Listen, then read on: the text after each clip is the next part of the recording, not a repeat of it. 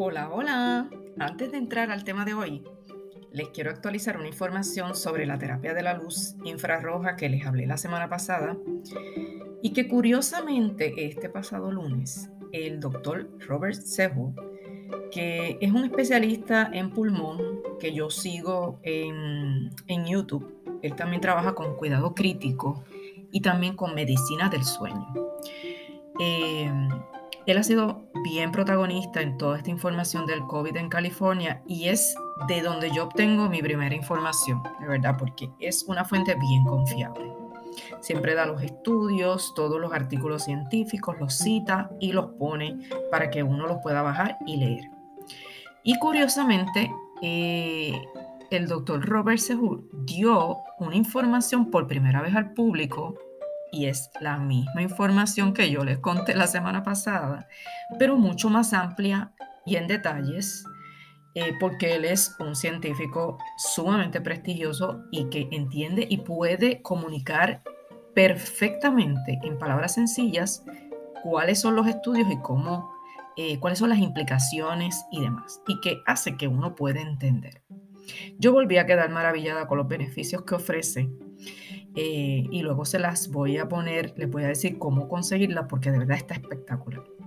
A raíz de su charla, magistral como siempre, él mencionó que una persona puede obtener los beneficios de la luz infrarroja con o sin bloqueador solar y que no tienes que estar directamente al sol, que, que aunque sea en un área donde solo se refleje esa luz, como estar, por ejemplo, eh, cerca de la grama, donde la grama va a reflejar esa luz infrarroja. Los árboles también la reflejan, toda la naturaleza. Tú puedes obtener esos beneficios. O sea, puedes estar sentado en un banquito debajo de una sombra y vas a estar recibiendo ese beneficio. También pudieras estar en una terraza o en un balcón eh, donde, ¿verdad? Tú puedas ver esa luz que se refleja desde en la grama o en, las partes verdes y vas a estar obteniendo todos esos beneficios de manera indirecta. También indicó que podíamos tomar la mayor parte de esa luz lo más temprano posible en la mañana y que no utilizáramos gafas de sol porque lo bloquean. Eh, hay algunas gafas que son específicamente para eh, rayos ultra, eh, infrarrojos, perdón o que lo, lo, tomáramos también en la tarde, en el ocaso, cuando ya el sol se está ocultando y que podemos mirar inclusivamente esa luz rojiza que se forma en el horizonte y vamos a obtener esos beneficios también. Lo otro que me dejó maravillada de esa charla es que en hospitales en el pasado, estamos hablando de los 1400, los 1700, eh, ponían las camas con los enfermos afuera para que tomaran el sol. Y pues esto lo que hace es que se, se reafirma que la terapia de la luz sana. Eh, si desean validar esta información, vean el video que se llama Medicina de la Luz en el canal MedCram, Med de Medicina y Cram es el, terminal de la palabra, que lo que él hace ahí es dar lecciones para médicos y demás, pero eh, se ha vuelto tan famoso que lo escucha todo el mundo. Es un canal de YouTube y pues se los aconsejo porque van a aprender mucho. Y ahora pues les voy a tocar el tema de esta semana que escogí el tratamiento estrella de la ginecología en España, el cual tiene mucha controversia después de una alerta que hizo la Food and Drug Administration, que es esta agencia eh, americana que se dedica ¿verdad? a evaluar cuán seguros son las medicinas y todo lo que es alimentos y medicinas. Y pues eh, eh, la, FDA estaba alertando sobre ciertas promociones engañosas con relación a este tratamiento estrella, que al que me refiero es al tratamiento del láser de CO2 fraccionado, que se ha, utilizado para tratar la mucosa vaginal y las paredes en mujeres con alguna deficiencia o la ausencia total de los estrógenos, ya sea justo después del parto, eh, durante la lactancia, Em, en pacientes que han sido tratadas con quimioterapia o radioterapia o claramente en la menopausia, como el, foco mayor de este podcast. Eh, la falta de estrógenos en cualquiera de estas situaciones va a propiciar que esas paredes de la vagina se adelgacen, se pongan flácidas, que se reseque la mucosa que pueda ocurrir incontinencia urinaria incluso y otras afecciones. Y el láser se ha utilizado para todas estas condiciones que no son meramente estéticas, sino que cambian la calidad de la vida de una mujer. Y que si no se busca una solución pronto, esa serie de síntomas pues no van a aparecer eh, por sí solos. Eh, con el tiempo, la intensidad de esto puede aumentar. Pero antes de entrar en la evidencia de si funciona o no funciona el láser, hablemos de cuáles son los beneficios que se le atribuyen y cómo se hace. Pues ese tratamiento se realiza de forma ambulatoria, ya que el procedimiento no requiere que tú seas admitida a un hospital, por ejemplo. El aparato para aplicación de ese láser tiene un cabezal que se introduce en la vagina y emite un haz de energía térmica o energía de calor, que lo que va, a propiciar un poco de calor, que se va aplicando sobre toda la superficie de ese epitelio, de esa piel que recubre la vagina. La sesión pues, puede durar entre unos 10 a 15 minutos, o sea que no es una sesión larga, y los expertos dicen que no duele y que solo produce una pequeña molestia en esa zona, lo que sugiere que posterior al tratamiento pues puedes continuar con tu vida eh, la pueden llevar a cabo con anestesia o sin anestesia, dependiendo de la preferencia del paciente. Pues los resultados de esta luz láser dicen aliviar o reducir y hasta eliminar todos los síntomas relacionados con la falta de estrógeno, como lo es la sequedad vaginal, podría ser el picor, esa sensación de ardor, de que tienes como tajitos en la piel, eh, las molestias al orinar o obviamente durante las relaciones sexuales. Esa energía térmica aplicada eh, dice favorecer lo que es la circulación en la sangre, o sea, que hace que el riego sanguíneo aumente y que aumente también la producción de nuevo colágeno. Y a su vez también aumenta ese grueso del epitelio vaginal para evitar que esté, esté tan delgado. Los resultados pues pueden verse al menos eh, después de tres sesiones. Eh, si hace una sesión por mes, pues a los tres meses ya estaría viendo resultados. Ahora, si me preguntas cuánto puede costar, pues una sesión de esos tratamientos, según lo que busqué y donde más se utiliza, que es en España, pues yo vi costos de entre 1.200 euros, que son más o menos como 1.400 dólares, o sea que es un tratamiento bien costoso. Pues la FDA había aprobado o autorizado dispositivos de láser para todo lo que es la destrucción de tejido de cuello uterino o tejido de la vagina que sea precanceroso, así como para tratar lo que son las verrugas genitales. Así que ya los ginecólogos llevaban décadas utilizando el láser en cirugía ginecológica para eliminar estas verrugas o hacer esas intervenciones de eh, células precancerosas. Pero la seguridad y eficacia de este dispositivo no ha sido evaluada ni confirmada por la FDA para el tratamiento que se alega sobre el aumento de colágeno o que mejora el pH o que restaura el tejido. Así que en el 2018, eh, la FDA, esta agencia, que ya les dije que es la de los medicamentos y y Alimentos en los Estados Unidos advirtió de que los resultados no son lo que dicen las clínicas y que su utilización puede ser peligrosa para las pacientes. La advertencia llegó después de que la FDA recibió eh, unas quejas de al menos unas 14 mujeres que recibieron el tratamiento eh, específicamente para síntomas de la menopausia.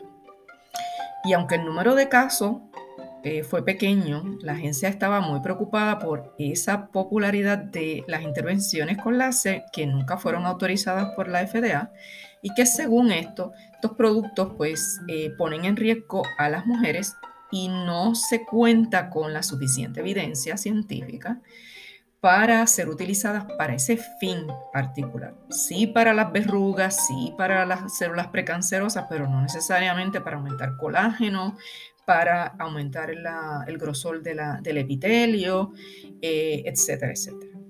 Ese argumento de la FDA fue debatido en España porque allí es donde más popular es el uso del láser, específicamente por la Sociedad Española de la Menopausia, quienes sí lo recomiendan por los estudios realizados mayormente en Europa y los que garantizan esa seguridad del láser siempre y cuando se use correctamente y sean aplicados por un profesional que esté consciente de lo que esté haciendo ¿verdad? y no, no aplique de más o, en unas, eh, vamos a decir, frecuencias que no son las correctas.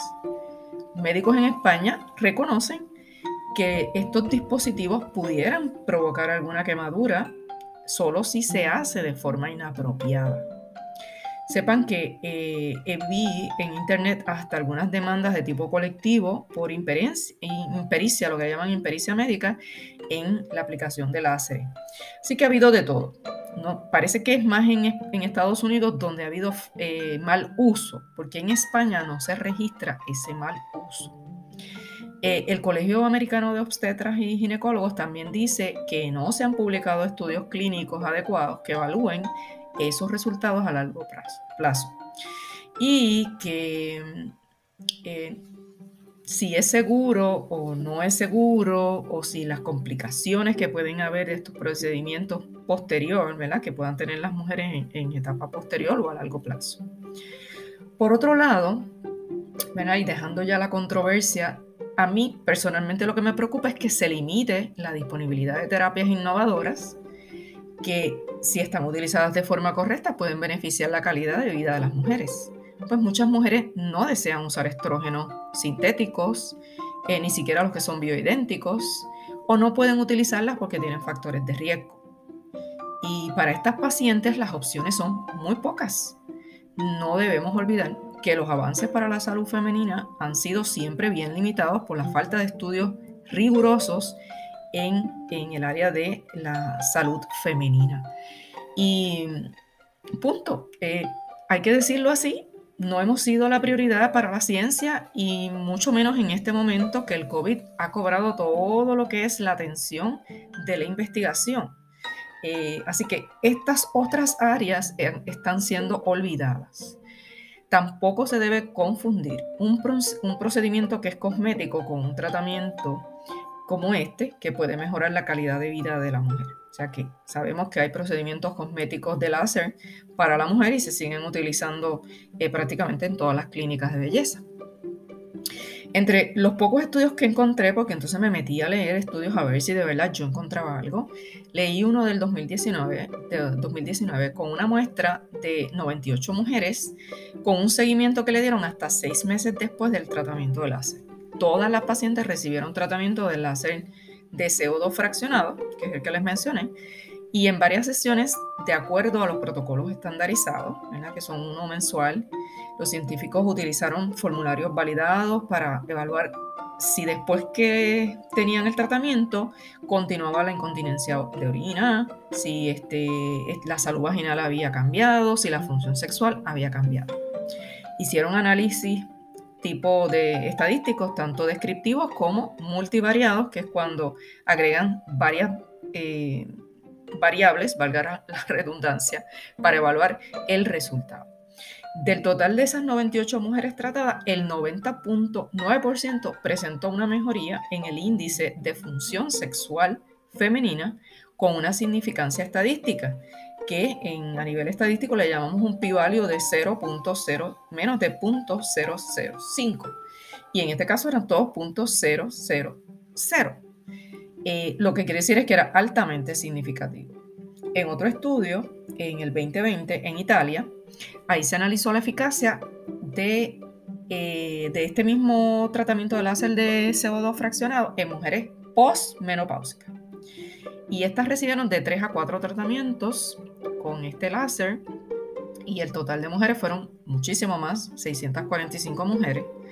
Y los, los parámetros que mm, examinaron fueron eh, el dolor en el orificio vaginal, la sequedad, la atrofia, el ardor, el pH y los resultados, los resultados se encontraron que todos fueron estadísticamente significativos entre el pretratamiento y el post-tratamiento, o sea, antes y después. La sequedad, por ejemplo, la sequedad vaginal bajó de 8.30 a 2.97 y eso son casi 6 puntos porcentuales, así que muy bueno. El ardor antes 6.12 y después 1.78. También una cantidad significativa. Estos resultados mostraron efectividad y tolerancia de ese tratamiento en estas mujeres postmenopáusicas.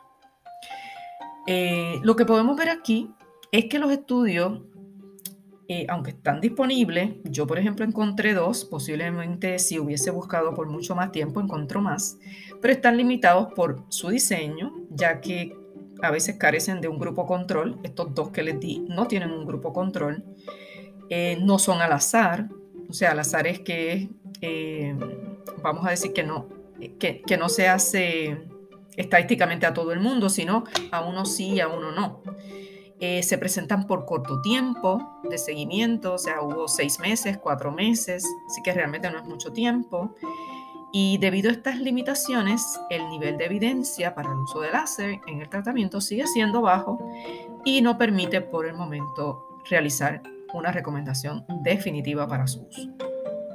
Por el momento seguiremos sin información concluyente al respecto a la utilización del láser, de modo que debemos seguir insistiendo en mayor cantidad de estudios y más disponibilidad de opciones a la mujer. Te habló la doctora María Calixta, epidemióloga, neurocoach y autora del libro De las Menodiosas. Te espero la próxima semana con otro tema de interés. Chao.